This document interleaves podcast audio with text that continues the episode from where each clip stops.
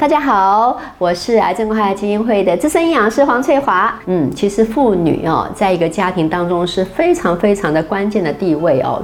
为什么呢？嗯，这个家会很快乐不快乐，或是说是不是能够井然有序，这跟我们女性朋友的关系很密切嘞。我自己就有很切身的感觉啊。好，那我出差一下下回来的时候就觉得，哦，好像不太一样了，好像很多地方都要重新再整理一下下。好，那所以呢，我们这个今天的单元特别想要跟大家谈一谈。有关于妇女节，我们到底应该来诶醒思一下下，呃，我们应该怎么样爱自己，怎么样把自己照顾得更好？那讲到爱自己这当中哦，首先第一个问题就要跟你讲一个，嗯，其实我知道你一定也很头痛的问题，就体重管理。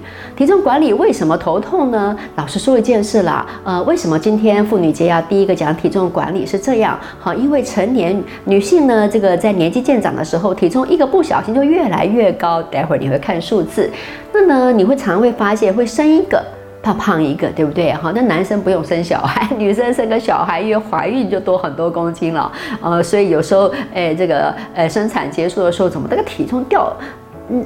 没办法，还捏捏在身上哈，这样的问题就很大哈。那崔亚老师，我呢，这体重管理一流啊，你知道哈，我生了两个儿子。那生完小孩的时候，那个呃，我那时候在北医附四院当营养部主任，我们的院长远远看到说，哦，那是黄主任吗？怎么身材一样呢？好，我就有这个本事哈啊，那个现在的体重跟大学时代体重是一样的。好，那呢，好，我们要强调是说，女性增重其实是风险真的很大。到底有多大呢？来跟大家说一下下。如果我们在女性增重，那呃所导致的这些肥胖问题，特别是乳癌、卵巢癌等等这些妇科的癌症，都会大大的飙升上去啊。那另外过重，不要说这些妇科的癌症，另外过重肥胖也跟十六种癌别是有明显相关的。到底为什么会是这样呢？你仔细来看下一张这张图，这讲的是说这个我们的肿瘤细胞的一些特性。其实我们身体有很强的免疫的机制，对于肿瘤来，这是谁呀？看不懂，给他。可是呢，肥胖往往把这些机制做了一个嗯不太好的处理哦。举个例子来说哈，你看一下下哈，这个如果体重过重、肥胖的时候，往往会让我们的这个免疫攻击，这个肿瘤细胞特别能够避开免疫攻击。我们发现研究上发现有这个现象。那另外你也发现这个组织很容易会有一些呃。细胞正常也应该要有个凋零机制。肿瘤细胞就是忘记挂掉的细胞，那它有一个凋零机制，可是肥胖本身也会阻碍这个凋零机制啊。那另外，当然肥胖本身就是比较容易身上就常常会有一些促进发炎的反应，所以身体的发炎性反应要比起呃体重标准的人来的更多。那这又是另外一个风险。当然，你会发现组织现在讲能量医学讲的很多啊，你发现组织的能量的也常常出现一些异常现象，所以。看起来哦，肥胖本身这个对女性的保健之道来讲呢，哎呀，第一个身材不好看，不喜欢瘦瘦的多好看，穿什么衣服都美。所以呢，这个这个这个保健之道第一件事情呢，就是希望帮忙大家怎么好管理体重。好，那呢，我们来看一下这张图，这张图是告诉你是这个呃，就是国健署它。呃，就是所发起的一个国民营养健康状状况的变迁调查。这个调查大家有没有看到这个图？哎呀，这是比较新的，二一六到一九年的调查。那你看呢？我们十八到二十四岁女性是粉红色那个坝，你看一下女性哦，十八到十九，二十四岁是二十一点五的这个过重过重率，哈，就是什么呢？就是 BMI 身体质量指指数超过二十四以上的哈。那你看二十一点五。点五到了二十五到三十四岁，节节上升，有没有看？二十一点五、三十三十六、四十四十四。不得了，六十五岁以上竟然高到五十八点八，快要六十 percent 去了。好，那男生比这个还更严重。所以这你有没有发现？嗯，换句话说，六十五岁以上，嗯，很不得了哈，这个胖的比例很高。可是五十五到六十，这是一路走上去的。所以怎么样做好体重管理？金价灰熊，灰熊，灰熊很重要。OK，哎，你有没有注意到我今天的花很漂亮哈？这是我们一位台南的自工哦，他发现呢，他有这个折纸的艺术，所以我常常就看着这些花，就会特别想起这位自工。我还特别的感谢他，跟想念他哈。好，那呢，到底我的体重应该要什么样比较好？我们都用一个身体质量指数来看。马上拿起手机，转到哦，手机在看直播，哎，是嘞，那就拿计算机或把它待会儿待会儿稍会儿算一下哈。就是你把你的这个体重除以身高的除两次。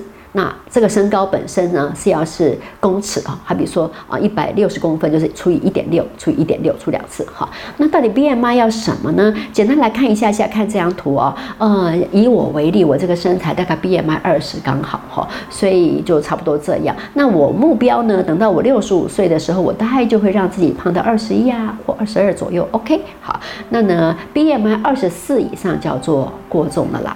那可是呢，我们对于六十五岁以上的长者，或是对于妇科癌，就是或或是我们对于女性的癌症朋友呢，离癌的好朋友呢，那我们记得我们的这个 BMI 的标准会稍稍调高一点点。那简单来说是特别针对呃癌症的第三、第四期。那呃还有六十五岁以上，我们的 BMI 的标准希望是可以到二十五，可是二十五就上限喽，系列以后二十五极限哦，不要超过二十五，二十五是最高的极限度哈。为什么呢？因为其实长者你发现比较多状况，有时候一个状况来就体重会暴瘦，所以叫做银行存款要多一点啦。那啊，我们的肿瘤呃，我们的癌友呢，第三、第四期的癌友也会希望你的体重储备多一点哈。那这种情况下可以安全一些。不过呢，像我来说呢，我的体重完全可以掌握自如，好，我自己可以把我的体重管理得非常好，我要胖就胖，要瘦就瘦。那这种情况下的话，我可以维持在大概二十二左右是 OK，就算是我六十五岁以上。那但是还是要看个人的状况。哎，你听到一个重点了哈，到底怎么样成为自己的营养师，能够像像翠华老师一样，可以体重控制自如呢？来，别忘了要参考我们这个宝贝书啦，叫做做自己的营养师，你会看到很多的诀窍哦。好，那接下来要跟大家讲减重的方法好多哎。爸爸囧，对不对啊？我们简单来说有两大类，一个叫间歇性断食。你有没有听过一六八？一六八什么意思呢？就是十六个小时，no no 不吃，八个小时吃。好，那但是还是要节制一下，不是告诉你，呃，就是暴饮暴食、乱七八糟吃，no no 不是这样子。哎，还有更严格的，一六八，嗯，不对，还有一八六，什么意思？吃六小时而已，另外十八个小时不吃。还有没有？还有二十四。要命了，只吃四小时，另外二十个小时不吃，我很辛苦哦。好，那这种饮食方式的目的是什么？让你很多时候是空腹的状态下就会燃烧体脂肪，所以这时候就效果会比较好，就发现能量利用的这个时间点的切割上有更好的效果，叫做间歇性断食。好，那另外一种方法是整天断食啦。那怎么做呢？比方说六一，什么意思？一个礼拜七天，有一天不吃。另外一种是五二。一个礼拜五天有两天不吃，那不吃又分为三种，一种是 A 只只喝一些水分呐，一些补充一些些或是一些清淡的果汁等等，补充一些电解质这样而已。另外一种是说吃你一整天所需要的热量的百分之二十五就好。啊，换句话说，吃四分之一啦，一整天的食物本来吃多少呢？现在只吃到四分之一，哦，马金这样腰呢哈。那另外呢，就吃五十，好比说你这个呃六天一天一天不吃是吃百少掉百分之五十，或是呃五天两天不吃，这两天不是不吃，是吃的量减减半。本来是吃一碗饭，吃多少肉，通通减半就对了哈。就简单来说就这样。那你有没有发现一个关键？这些方法说来说去都只有一件事，就是哎，这个原来胖就吃出来的嘛哈。所以呢，只要你又管好你的嘴巴，是不是就好很多了呢？那我们就来试试看怎么管好你的嘴巴喽。所以呢，我要跟大家说明的是一个最简单而且均价有效的一个减重方法，只有三件事要做好。那呃，老实说了哈，这个你告诉你说这个什么啊，要少吃热量，有时候就是很难哦，对不对？会会有点不容易啊。但是大家可以从这三件事情去下手，会效果更好一点点哦。呃，而且会诶容易做到一些。好，首先一六八哦，研究发现呢，一四十。一四十十，哎，马金五好哦，而且效果跟一六八差不多，嘿，赚到了哈！什么叫一四十呢？十个小时可以吃，十四个小时就不吃，那不吃是真的不吃哦。那只喝水了哈，那哎喝点茶或是喝一点点咖啡，没有热量的东西是可以的哈。那喝完咖啡记得要多喝水哈。好，那一四十研究发现跟一六八的它的效果是一样的哦。那这样有没有好简单很多？早上八点开始吃，吃到晚上六点，六点以后不吃。哎，这好像比较好做到哈。对哈，所以你只要控制在早上。八点到下午六点，或是九点到下午七点，就是十个小时吃，另外。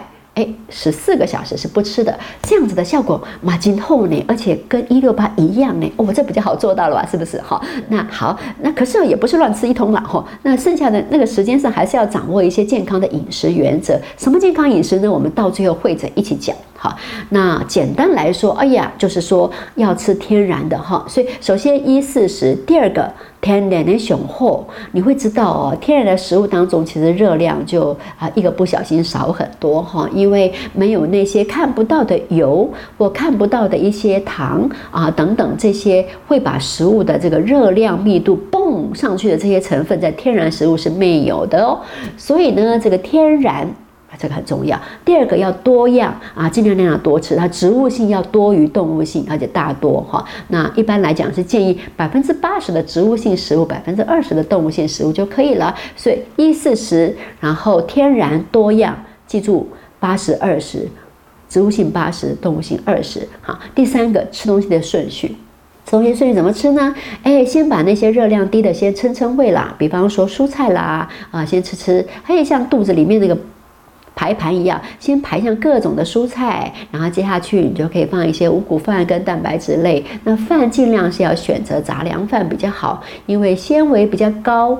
除了给你高纤维、很健康之外，它其实能量利用也就没有这个白米饭这样全部都吸收进去来的好很多。而且呢，胰岛素的反应也比较好。你知道，你要是吃白饭或吃甜食的时候，你的胰岛素 biu 就上去了，因为太好消化吸收了。那这个时候之后呢，胰岛素是干嘛的？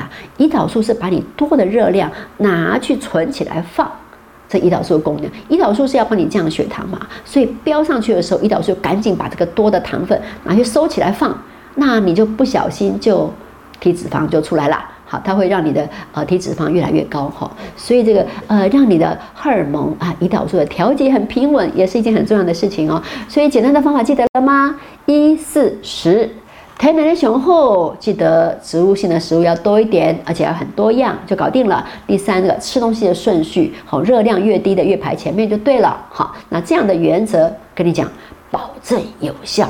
保证有效，好，这样就可以了哈啊！当然是很喜欢吃这些呃这些呃零食啊，一个不小心嗑了一些零食，像过年怎怎么搞的呢？就是零食吃太多了啊！这个算起来热量干西郎哦，所以一个不小心就吃了很多热量，体重就跟得上来。你吃了一些些，你就赶快在下一餐调节。所以你要认识一下，所以选择这本书做自己的营养师，里面有好多 people 哦，你只要懂得哎代换一下哦，今天中午吃了个什么东西，晚餐马上调节。我就是这样啦，翠花老师呢，跟你一样大大于那个，要是有人请我吃饭呐，哈，或是说吃西餐呐，呃，或是。呃，就是这些哎，好朋友聚餐呢，呃，我都一样照吃不误，可是身材一样可以很好呢。为什么呢？就是因为我懂得平衡，懂得去调节，就搞定了。好，那大家已经更了解之后，我们接着要讨论第二个主要很重要、很重要、很重要、很重要的议题了，是什么呢？就是我们啊，女性朋友常常会有一些妇科的问题，那而且这比例也真的是头痛。首先来讲，第一个妇科第一流，哇，什么流？肿瘤的瘤内不是流行的瘤内哈，好，那呃研究发现呢，我们台湾呢十个女生就有三个人有子宫肌瘤，子宫肌瘤就在子宫长了一个像肌肉组织一样的瘤，叫子宫肌瘤，它实在是不太好玩，太大的时候就非得要手术。为什么呢？因为这个子宫肌瘤如果大到一定程度的时候，每次这个月经来的时候就会出血出的多，所以这样子的人很容易贫血。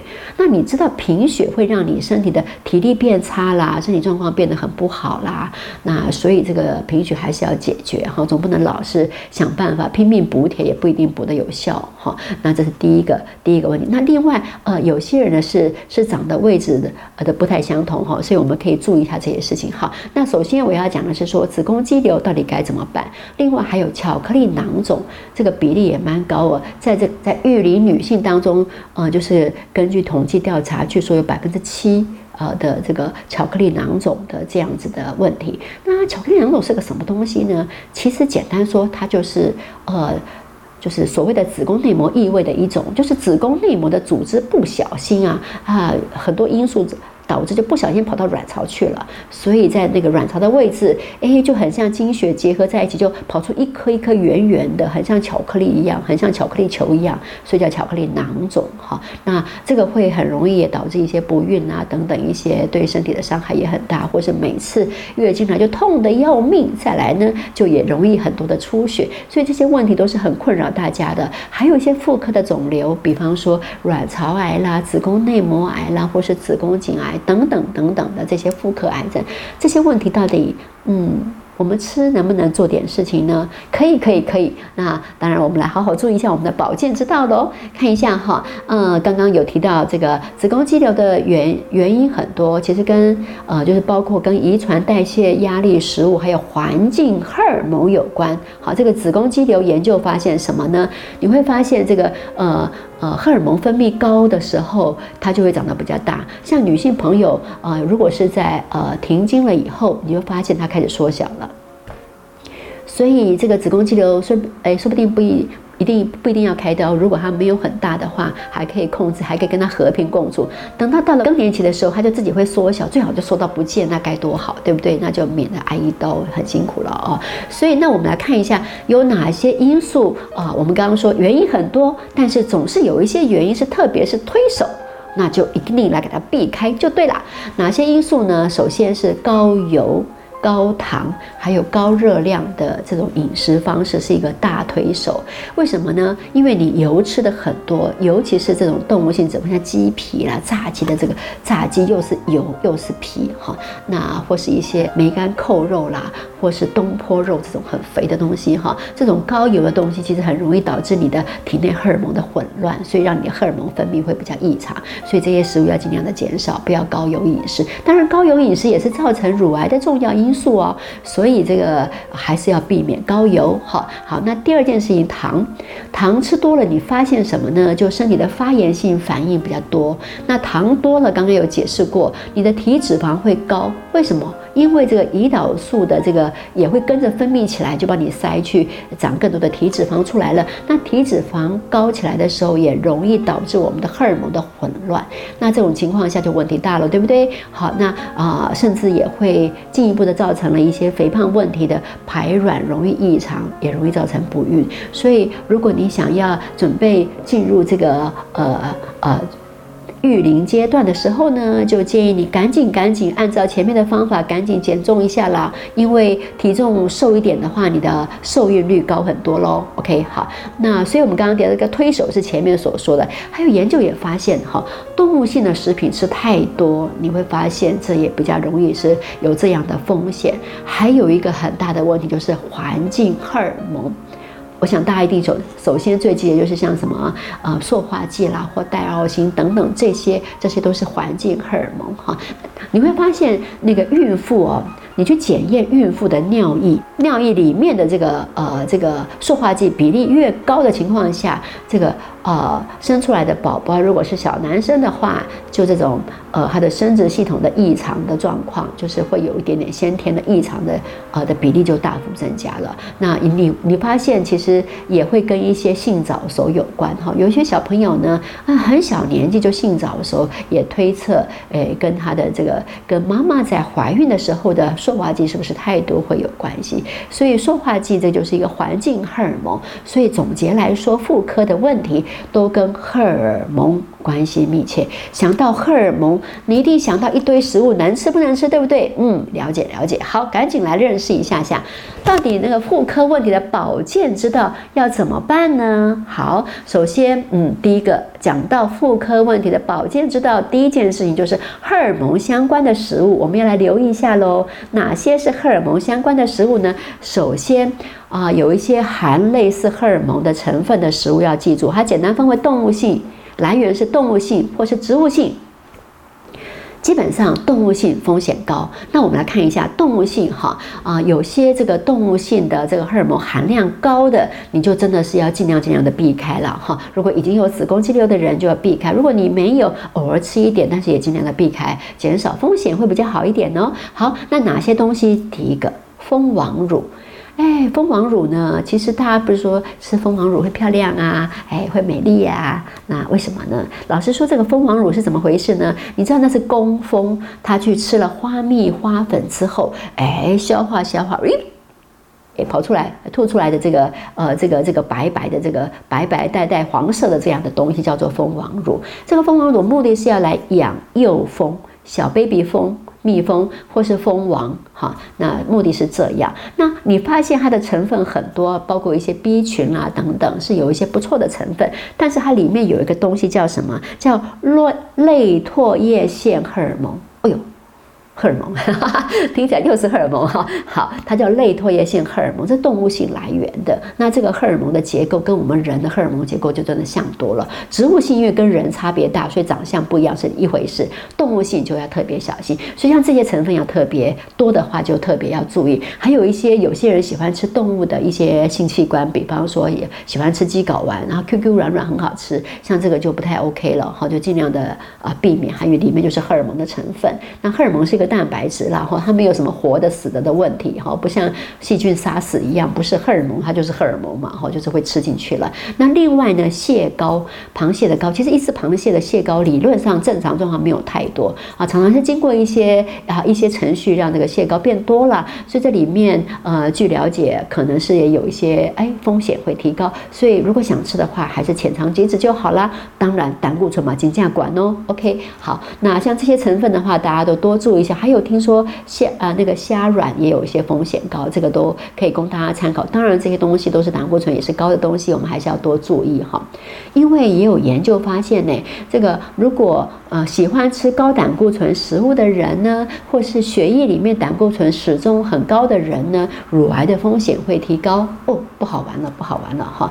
其实哦，讲到乳癌也是很伤脑筋啊。乳癌在我们台湾哦，这个哎，这个三十五岁左右，这个三十五五岁以下的这个乳癌的这个这个发生率，相较欧美高很多呢。这么年轻，怎么伤脑筋呢？很不忍心，对不对？好好，那刚刚讲完动物性的这个这个荷尔蒙高的成分的东西，哎。No no，尽量的不吃。好，那如果是其他的动物性的东西，像什么各种肉类啦等等这些，哎，刚刚前面讲过，植物性跟蛋白质来源跟动物性蛋白质来源的比例要 OK 啊，也就是说，动物性蛋白质的比例也不要太多。你看，荷尔蒙是全身在跑。那你只要吃动物性的食物的时候，你怎么可能不吃到荷尔蒙？只是量不多而已啦，一滴滴哈，可能不多，所以我们还是稍微注意一下下。所以把这个把这个部分还是可以吃，但是量稍微节制一下也就可以了啦。哈，好，那很多人会告诉我说，崔老师就懂吗？得，嘿，这个听说这个鸡不能吃，因为那个鸡哦，那个鸡现在的鸡都是很小只就就就宰了哈，所以呢，它都好像。哎，一个半月就宰杀了，一个半月宰杀的鸡都是打荷尔蒙的，打荷尔蒙啊，这些打出来的，所以呢，这个这种鸡啊不行，特别是脖子啦、翅膀啊，因为是打的位置，说不能吃，是这样吗？哎，告诉你不是这样，不是这样，没干哈啊？为什么呢？因为现在其实是鸡的品种问题。好，因为一般来讲，我们以前啊自己养鸡的时候，要养半年呢，那种鸡是黄毛的啦。哈，那我们一般在这个呃养来吃的鸡哈，是这种白毛比较多，品种不一样。这种鸡呢，本来就是诶，大概是一个半月到两个月左右。就已经够大只了，就可以卖掉了，嫩嫩的就可以，哎，就可以，就跟它的生命周期是有关系的哈。所以，哎，其实这里不要害怕了，没有那么日日子没那么难过了哈。因为其实鸡肉是属于白肉哈，其实也是也算是相较脂肪比较低的食物啦。好，那如果鸡肉不吃是吃猪肉吗？啊，吃牛肉吗？啊，那不对嘞。好，因为牛肉跟这个猪肉，它的是这种动物性脂肪比例是穿插在其间。我常常跟开玩笑说，我们去吃火锅。那哎，我们点梅花肉好不好？记住哦，梅花肉拿到肉的时候要把肥肉挑掉。我马上鞋子都丢过来了哈。为什么那么梅花肉怎么可能？因为这个肉穿插很多白白的白花，越白花越多越嫩。可是你就知道了，这个梅花肉的脂肪含量金价管哦，还是吃猪里脊来的火锅的时候，这个里脊肉片瘦多多了，这样会比较安全哈。好，所以这个呃这个动物性的来源刚刚提到了高的。好，跟一般性的一般性的比例就适当就可以了。好，接着赶紧来说植物性，植物性的这个所谓的这个植物性荷尔蒙，就所谓的雌激素，植物雌激素这个成分大家首第一个就要讲说大豆，对不对？然后大豆能不能吃啦？不得了啦，什么之类的问题。那简单要告诉各位哦，其实大豆里面有大豆异黄酮，其实异黄酮是一个成分，它的结构长得跟雌激素有一点像，可是它是植物性的，差距还是大，而且还有双向调节的作用。其实适量是很好的，适量哦，适量就好，不用太多。那太少的量，它就没有保护作用。什么意思呢？其实呃，就是包括子宫肌瘤，包括巧克力囊肿，包括乳癌，包括其他妇科癌症都是一样。我们的荷尔蒙植物性的来源，因为你会发现，如果你长期选择大豆制品，让体内的大豆异黄酮的比例都是能够在维持一个量的情况下，你发现有很多好效果。首先。哎，小女孩开始就习惯养成吃豆制品，然后吃多少呢？大概就是两批到三批。什么叫两批到三批？待会儿会说哈，就是从小就养成会习惯吃豆制品这样的呃这样的女孩，长大以后乳癌的风险低很多耶。那呃。乳癌风险低很多，就紧张丢苗了，对不对？好，所以这是，然后而且我们要去算这个里面大啊这个大豆异黄酮的含量有多少，所以二到三批是很 OK 的，是不用担心的。好，那呃啊，另外要跟大家讲的，什么叫二到三批？我们来稍微说一下下，这个大豆是基本上大豆三就由于是黄豆，它的这个大豆异黄酮的含量是比较高的，所以我们注意一下，所谓二到三批，简单来讲哈，大概一批的量大概就是半碗豆腐。或是两汤匙的熟黄豆，或是熟黑豆。或是熟毛豆都是两汤匙，然后或是豆腐就是半碗，好这样子的量就是。所以举例说，像我呢，我早餐就是会喝豆果浆，喝了好几十年了。然后中餐呢，我就经常这个便当里面都会带一些豆腐的东西。它毛豆我很爱的，晚餐常常就会喜欢吃毛豆，这样我就三批刚好哈。那啊这样子的部分，你知道有什么好处吗？哎，其实翠雅老师也有点年纪了哈。哎，我没有更年期问题，人家说更年期。热潮红很多的问题，可是我通通没有哎，就这样一路顺利，快快乐乐的的 过了这个这个女性的更年期，这个真的是有影响的，因为大豆啊，你确实是有研究确实证实，如果你的这个大豆呃吃有长期的习惯的摄取的情况下，你会发现有研究确实证实这些更年期的症状，像热潮红等等是有明显大幅的改善，所以呢。我没有更年期症状。完全跟我吃的饮食是有密切的相关。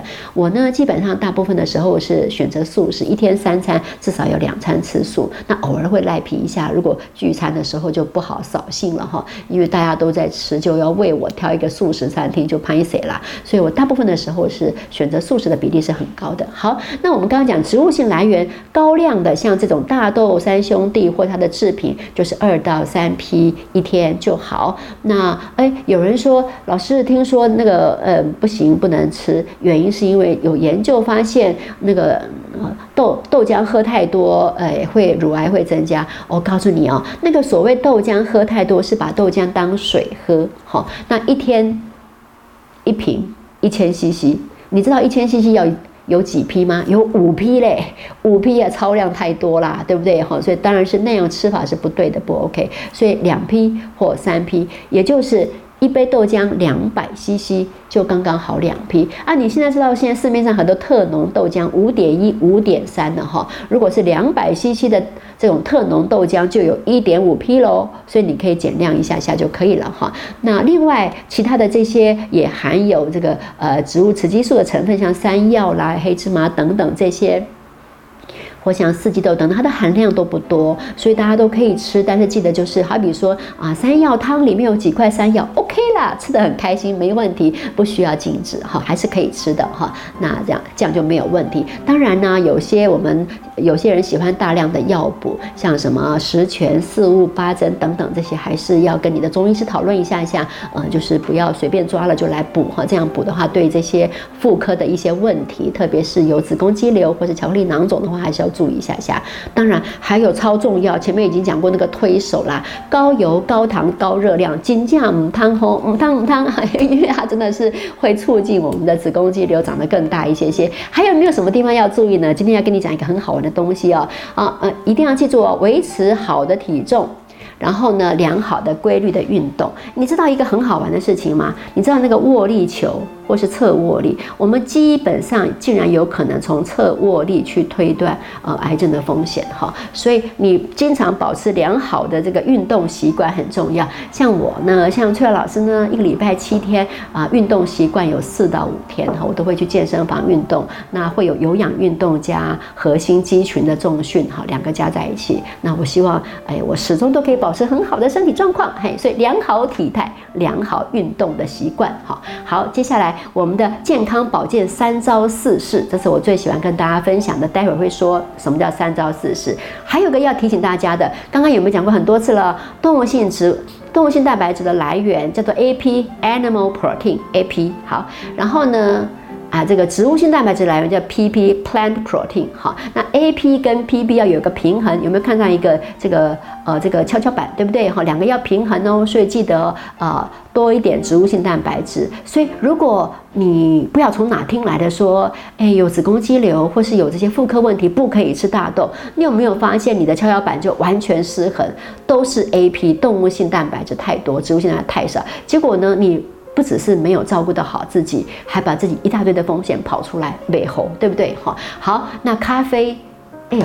天哪，咖啡很好喝呢，提神很重要呢。好，研究发现哦，每天摄取量超过五百毫克的这个这个咖啡因的呃的这个成年女性哦，这个子宫肌瘤的风险好像是会比较高的呢。所以呢，就建议大家啊，所以呃，崔老师建议大家一天一杯就好啦，因为一杯咖啡大概是两百五左右，两百到两百五跟你泡法有关，哈，跟什么种咖啡有关系。那我们的一般的建议量是一天三百毫克的咖啡因了哈。那呃，简单来说。说还是一天一杯就好啦，因为你会发现两杯或两杯以上对于骨质疏松也是有风险的哈。好，那这样你是不是记得了？记得哦，你要写一下下妇女节快乐，那我就会把刚刚的这个妇科保健之道送给你，所以请赶快留言哦。好，最后我还要送给大家一个好棒好棒，我很爱的这个哎，好，先介绍一下刚刚讲的。健康保健 DIY 三招四式，好，第一个一定要很开心呐，日子很好过嘛，对不对？你什么都学会了以后，开心的落实，好，天天开心。第二项，天奶奶雄厚。第四，第三个是健康四式是什么呢？多样适量全食物，健康用油，这就是我们的三招四式，这样做就对了。最后还要送给你两道很棒的食谱，告诉你这个食谱哪里来，这是我们屏东的志工淑华宋淑华。还有呢，哦，他精心帮我们开发的食谱哦，因为最近呢南部哦毛豆很多，我羡慕的要命。听说一大包这样三斤的毛豆几百口，哦台北人那个标类哦，太好吃了，对不对哈？好，所以毛豆呢，毛豆可以取代黄豆，做成毛豆地瓜坚果浆。看一下有什么呢？有毛豆，哎，有地瓜，然后呢，我们可以有核桃、亚麻仁子、黑芝麻酱打在一起的话，就很好喝，而且很健康哦。那再来呢？啊，还有另外一道，哎，你有没有看旁边那个照片是谁拍的呢？是我们那个我们那个亲爱的哎高雄的这个哎帅哥摄影师齐伟拍的哈。好看一下下哦，这道是南瓜毛豆坚果酱，有没有看到哦？拍的好漂亮哈，有南瓜，有毛豆，那还有。刚刚所说的，还可以加一点姜黄粉，也是很好的哦。OK，只要是呃不用担心，如果手术后暂停一下哈，那之后就正常可以喝。打起来有没有很漂亮？希望大家健康快乐。